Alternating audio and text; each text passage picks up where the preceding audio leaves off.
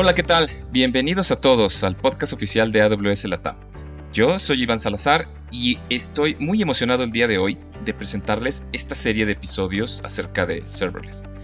Esta es la primera vez en el podcast que presentamos varios capítulos acerca del mismo tema que ustedes podrán escuchar conforme vayan saliendo o cuando estén listos podrán escucharlo de manera continua.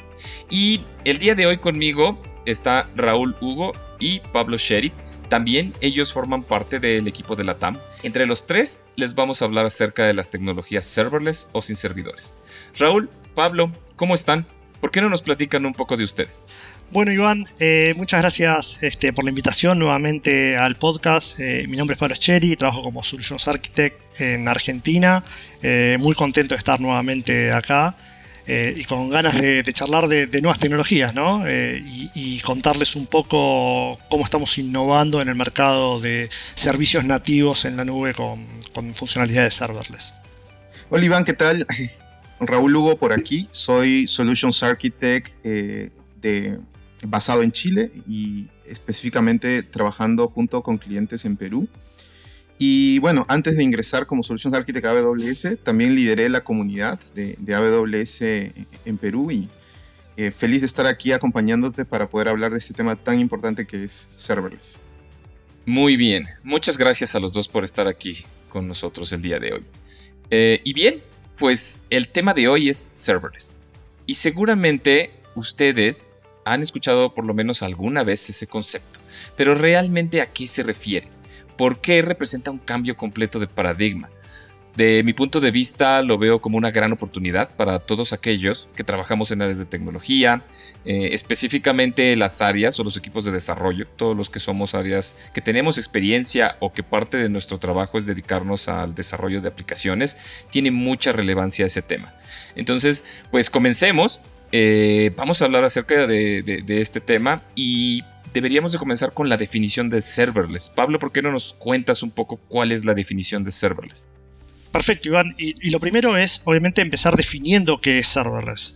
Eh, entonces, queremos definir serverless como, obviamente, además de la, no necesidad de la definición de servidores, mantenimiento de servidores este, en el backend para correr las aplicaciones de negocio.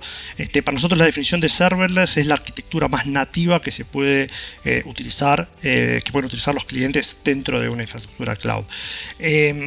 El objetivo principal es delegar la mayor cantidad de responsabilidades de esta arquitectura, de, operaciones, de mantenimiento, de, seguridad a AWS y esto viene un poco obviamente asociado al modelo de responsabilidad compartida sobre la nube eh, para, para, poder el cliente enfocar eh, todo su esfuerzo o la mayor cantidad de esfuerzo posible dentro de la configuración, este, el desarrollo eh, y el mantenimiento de sus aplicaciones y no de cosas que no agregan valor al, negocio.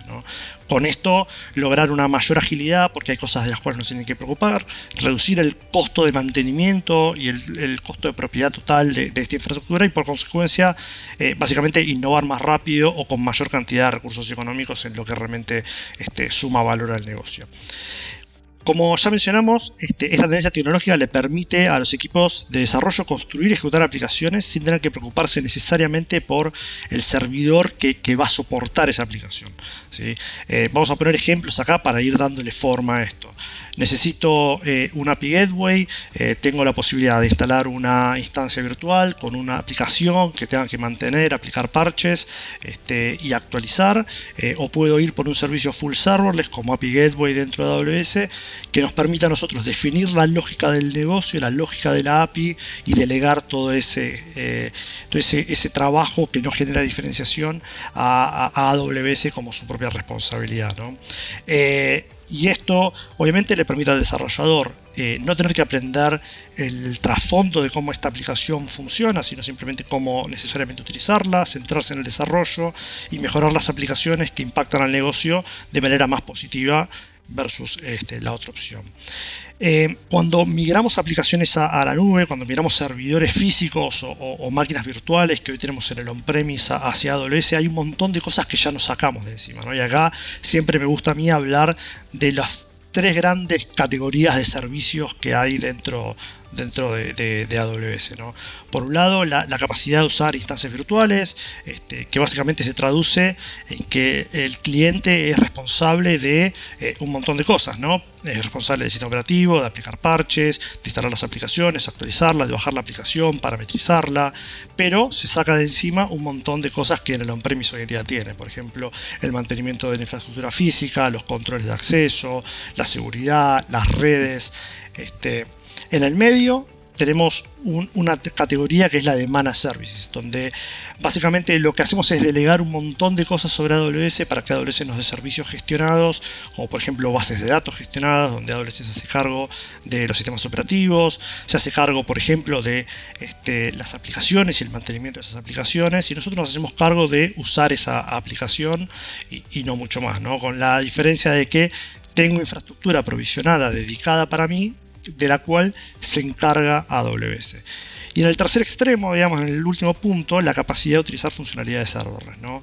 Esta capacidad de que yo no tenga recursos ociosos alocados, no tenga un servidor esperando todo el tiempo por el cual estoy pagando este, las 24 horas del día por si llega un request de algún cliente, sino la capacidad de tener este, infraestructura que responda a ciertos eventos este, y levante eh, alguna función lambda, por ejemplo, que es ejecución de código como servicio, para ejecutar una función de negocio en el momento en que realmente eso va a sumar a valor al negocio. Y esto se traduce finalmente en no pagar por recursos, sino terminar pagando por este valor y ejecución de una tarea específica.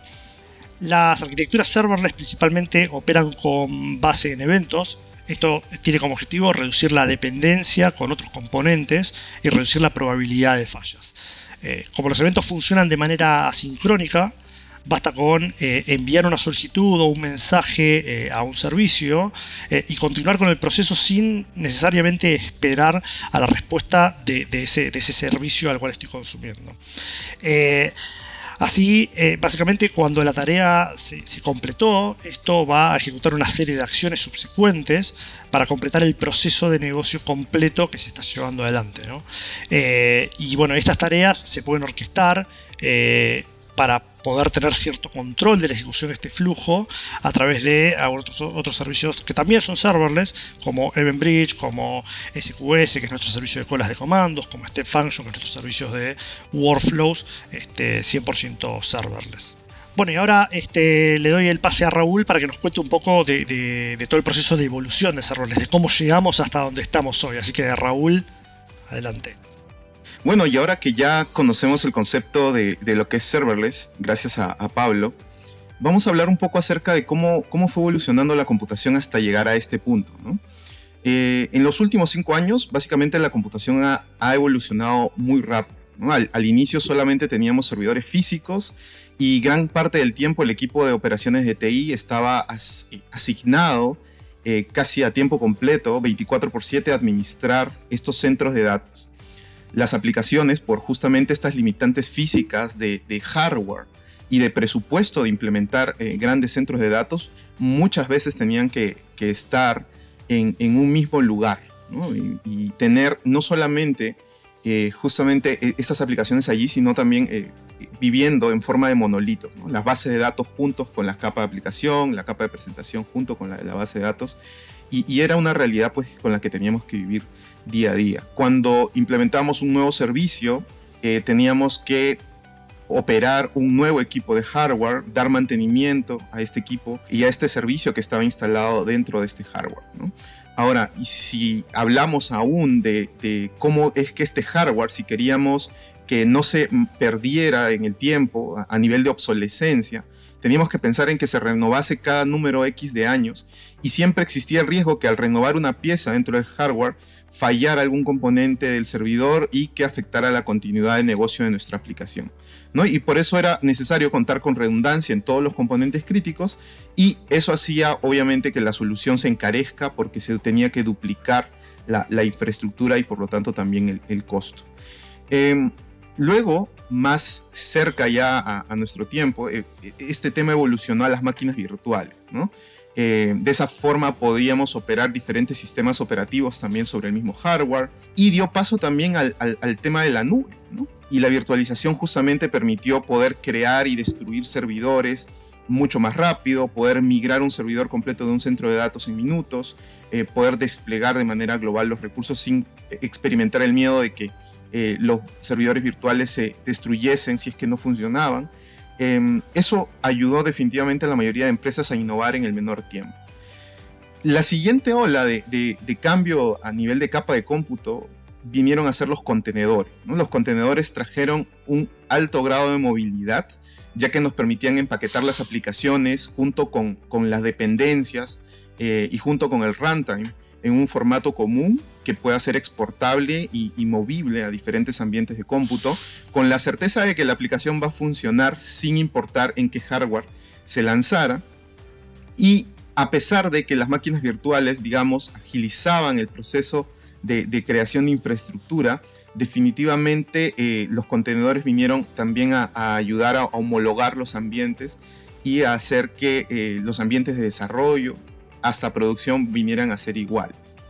Ahora, al final de toda esta evolución se encuentra el tema de hoy, que, es serverless, que como explicó ya Pablo en, la sección anterior, em, es básicamente eh, que los desarrolladores escriben código, crean nuevas aplicaciones, nuevos servicios, y, funcionalidades que, tienen como objetivo agregar valor al negocio y dejan que alguien más se preocupe por la infraestructura que hay detrás soportando esta, estas aplicaciones.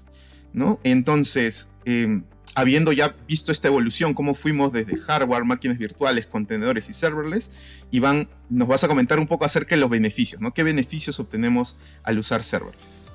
Sí, muy bien. Muchas gracias, Raúl. Hablando ya específicamente de los beneficios, de mi punto de vista, las arquitecturas serverless tienen muchos beneficios, tienen muchas ventajas sobre esas arquitecturas tradicionales. Pero a mí me gustaría remarcar estas cinco que yo creo que son las más importantes. Y la primera es la eliminación de la carga operativa de esas tareas que conlleva la administración de infraestructura. Y esto abarca desde la instalación del servidor, aplicar parches de seguridad, mantenimiento de sistemas operativos, planeación de capacidad, eh, adelantarme para saber qué tanta capacidad de cómputo voy a requerir para esta carga de trabajo que estoy construyendo. Eh, eliminar esa carga es un gran alivio para las áreas de desarrollo, eh, como lo mencionaron ustedes anteriormente, para que puedan enfocarse a otro tipo de actividades. El segundo beneficio es lo que nosotros llamamos por el pago por uso, o también podemos conocerlo como el pago por valor. Y esto significa que solamente nosotros vamos a pagar cuando los servicios están siendo utilizados. Solamente cuando mis usuarios utilizan mis servicios es cuando yo como cliente voy a pagar. En el caso de que hablamos de valor, no tanto como uso, sino de valor, el ejemplo es si yo tengo un servicio, pero hay un valor específico que yo quiero utilizar, como por ejemplo la consistencia o el performance, el rendimiento de, mi aplicación, el bandwidth, inclusive el tiempo de ejecución, en ese caso solamente yo voy a pagar cuando requiero esas características en específico, no todo el tiempo. El tercer beneficio está relacionado con el escalamiento, la escalabilidad. La capacidad de que mi aplicación pueda escalar automáticamente dependiendo del número de usuarios o el tráfico que estoy recibiendo en mi aplicación, eso también me ayuda mucho, nos ayuda mucho para quitarnos esa, esa carga o ese trabajo adicional que es de planear las arquitecturas o hacer una planeación de los recursos en anticipado. Y esto nos puede ayudar a evitar o, que no tengamos que sobreprovisionar estos recursos cuando tengamos una carga de trabajo que no sabemos qué tipo de cargas vamos a tener, si son incrementos predecibles o no predecibles del tráfico. Esta capacidad de autoescalamiento ayuda mucho en ese sentido. El cuarto beneficio es la alta disponibilidad y la seguridad. Estos son componentes críticos de cualquier aplicación y por lo general nos consumen o les consume a las áreas de desarrollo una gran parte del tiempo. Y son características que nosotros buscamos en los servicios denominados serverless. Y los desarrolladores no tienen que invertir tiempo en eso.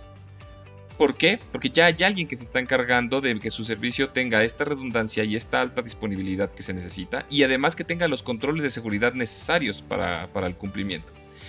El quinto, que yo creo que ya lo hemos mencionado varias veces, es el tiempo, es la capacidad de que los desarrolladores puedan enfocar su tiempo, que nosotros podamos enfocar estos recursos a tareas que verdaderamente le van a traer un valor al negocio, no tareas administrativas, tareas que no traen un valor.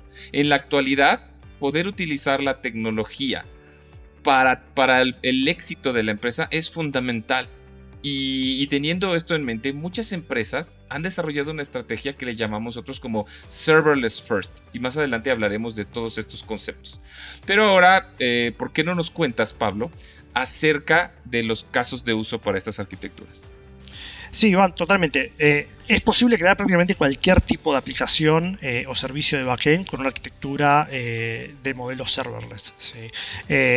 dentro de los casos más comunes, habitualmente sí vemos cierta tendencia hacia backends y aplicaciones web, porque obviamente nosotros para manejar los picos de consumo dentro de, un servicio web este, o para manejar los picos de consumo dentro de una aplicación mobile, este, tiene mucho sentido eh, evitar la configuración de servidores, evitar eh, auto-scaling groups con instancias y, y delegar todo ese paralelismo y todo ese crecimiento automatizado a servicios serverless, como pueden ser este, API Gateway, ¿sí? un servicio donde ustedes no van a gestionar absolutamente ningún tipo de tamaño de sizing.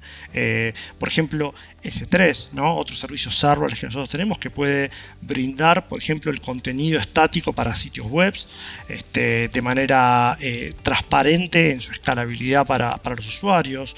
O DynamoDB que, es un servicio full serverless que tiene dos modelos de contratación, uno donde tengo que prepensar la capacidad este, que voy a estar utilizando y un modelo donde por ahí puedo ir a una, una, posibilidad de utilización mucho más on demand para adaptar el consumo que estoy teniendo de la base de datos de DynamoDB a realmente el patrón de acceso de, cada uno de los usuarios, ¿no? en realidad de, la aplicación. Em, otras cosas que vemos mucho es para todo lo que tiene que ver con procesamiento de datos, ¿no?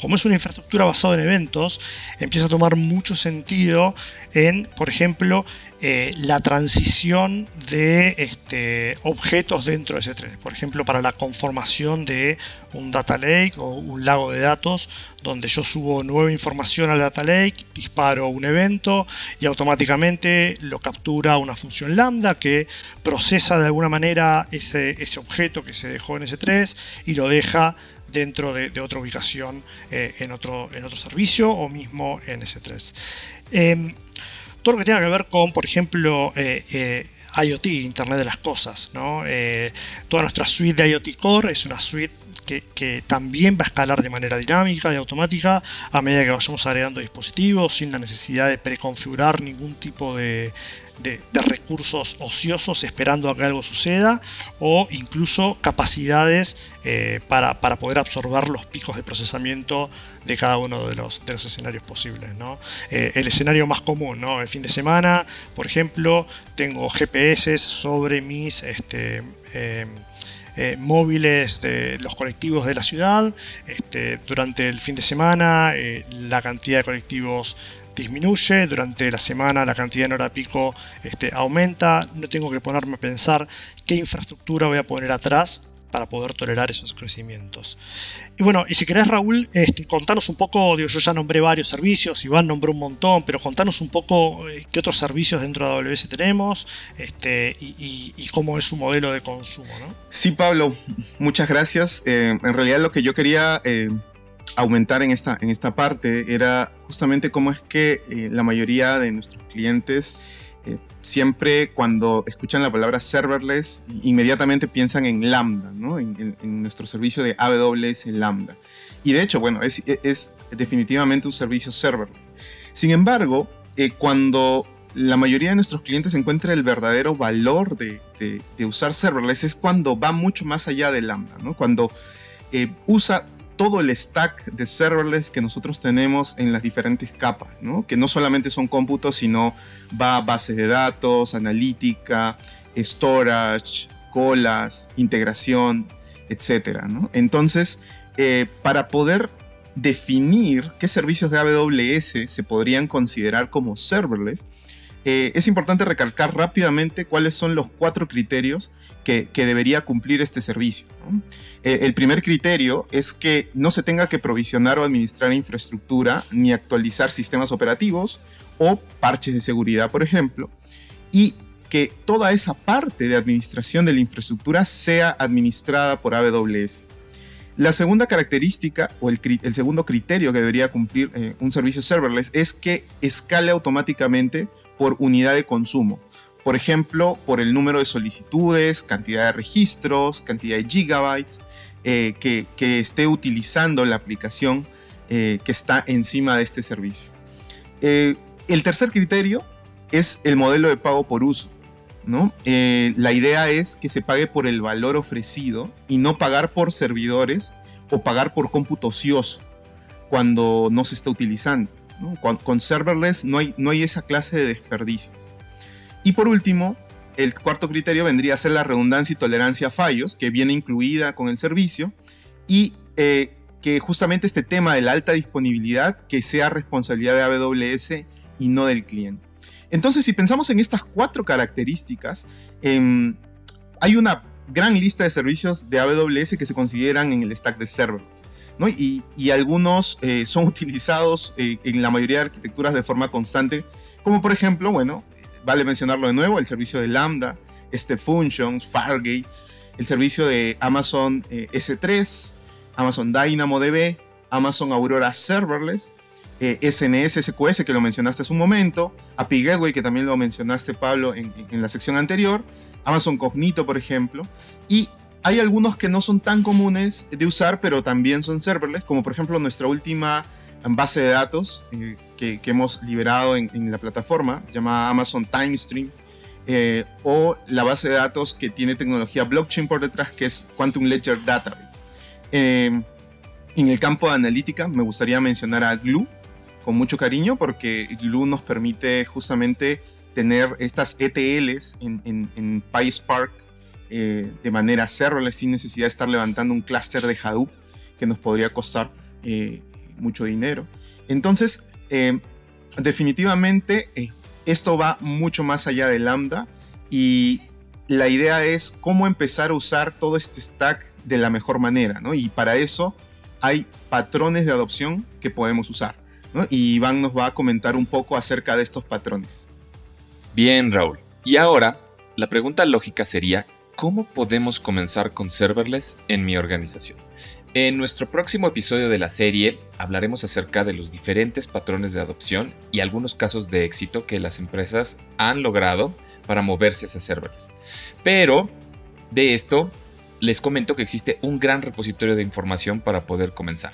Si ustedes entran a la página aws.amazon.com diagonal serverless, podrán encontrar una gran cantidad de recursos para poder comenzar su proceso, como por ejemplo documentos, tutoriales, entrenamientos en línea gratuitos, arquitecturas de referencia, blogs, etc. Eh, y bueno, pues no queda más que agradecer Pablo, Raúl, muchas gracias por acompañarme el día de hoy. Espero que se lo hayan pasado muy bien y espero en verdad que podamos tener la oportunidad de reunirnos de nuevo para seguir platicando de este tema tan interesante como lo es serverless. Sí, Iván, definitivamente, bueno, muchas gracias de nuevo por, la invitación. La verdad que la, pasamos muy bien. Espero que esto les haya servido eh, a todos los clientes y las personas que nos están escuchando. Eh, así que bueno, esperando la continuidad de esta serie de, esta serie de podcast de, serverless en español. Muchas gracias. Sí, Pablo, yo también lo espero con ansias. Espero eh, justamente que, los que nos están escuchando nos puedan acompañar también en los siguientes episodios de, Serverless en AWS.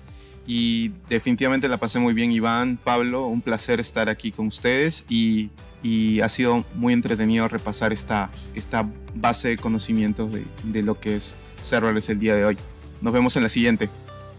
Y muy bien, pues muchas gracias a todos por escucharnos en este que fue el primero de varios episodios de la serie de Serverless que vamos a estar presentando para ustedes.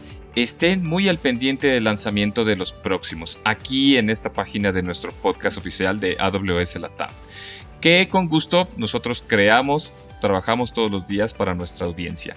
Y ya saben cuál es nuestra frase para despedirnos, sigamos construyendo pero si es en una plataforma serverless, Pues excelente. Hasta pronto.